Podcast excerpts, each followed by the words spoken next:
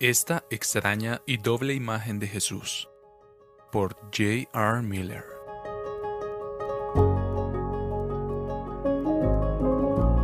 Apocalipsis 5, 5 y 6 dice Mira el león de la tribu de Judá, la raíz de David, ha vencido. Miré y vi entre el trono a un cordero de pie como inmolado Juan buscaba un león y vio un cordero. Esta extraña y doble imagen de Jesús cuando aparece en el cielo es muy reveladora. Fue un león en sus conflictos y victorias y como tal venció a todos sus enemigos y también a los nuestros, pero fue un cordero en la mansedumbre de su carácter y disposición. El cordero es una imagen de mansedumbre y de obediencia y sumisión sin resistencia. Cuando pensamos en Cristo, pronto vemos cuán ciertas son estas dos imágenes.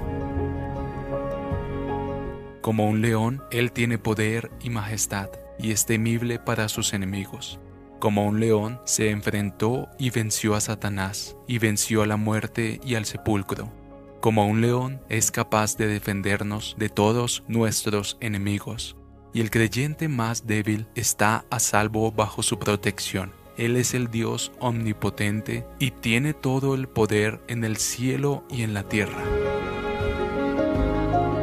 Al mismo tiempo, la otra imagen es igual de cierta.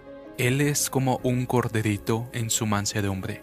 La totalidad del espíritu de su vida en la tierra lo demuestra Nunca hubo una madre tan dulce con sus hijos como lo fue Jesús con los cansados, atribulados y penitentes que acudían a él.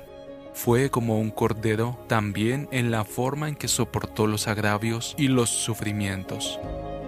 Otros animales luchan en su propia defensa, pero el cordero no se resiste.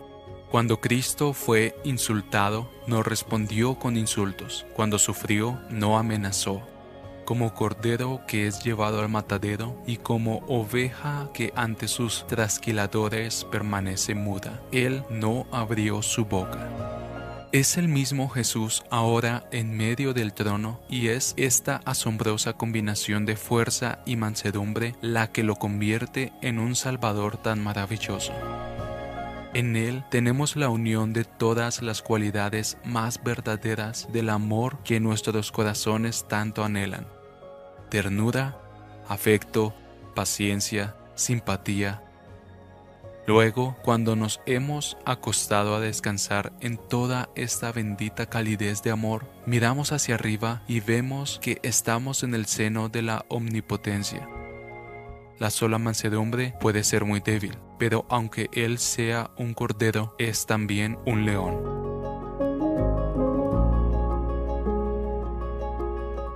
Traducido por Canal Edificando de Grace James.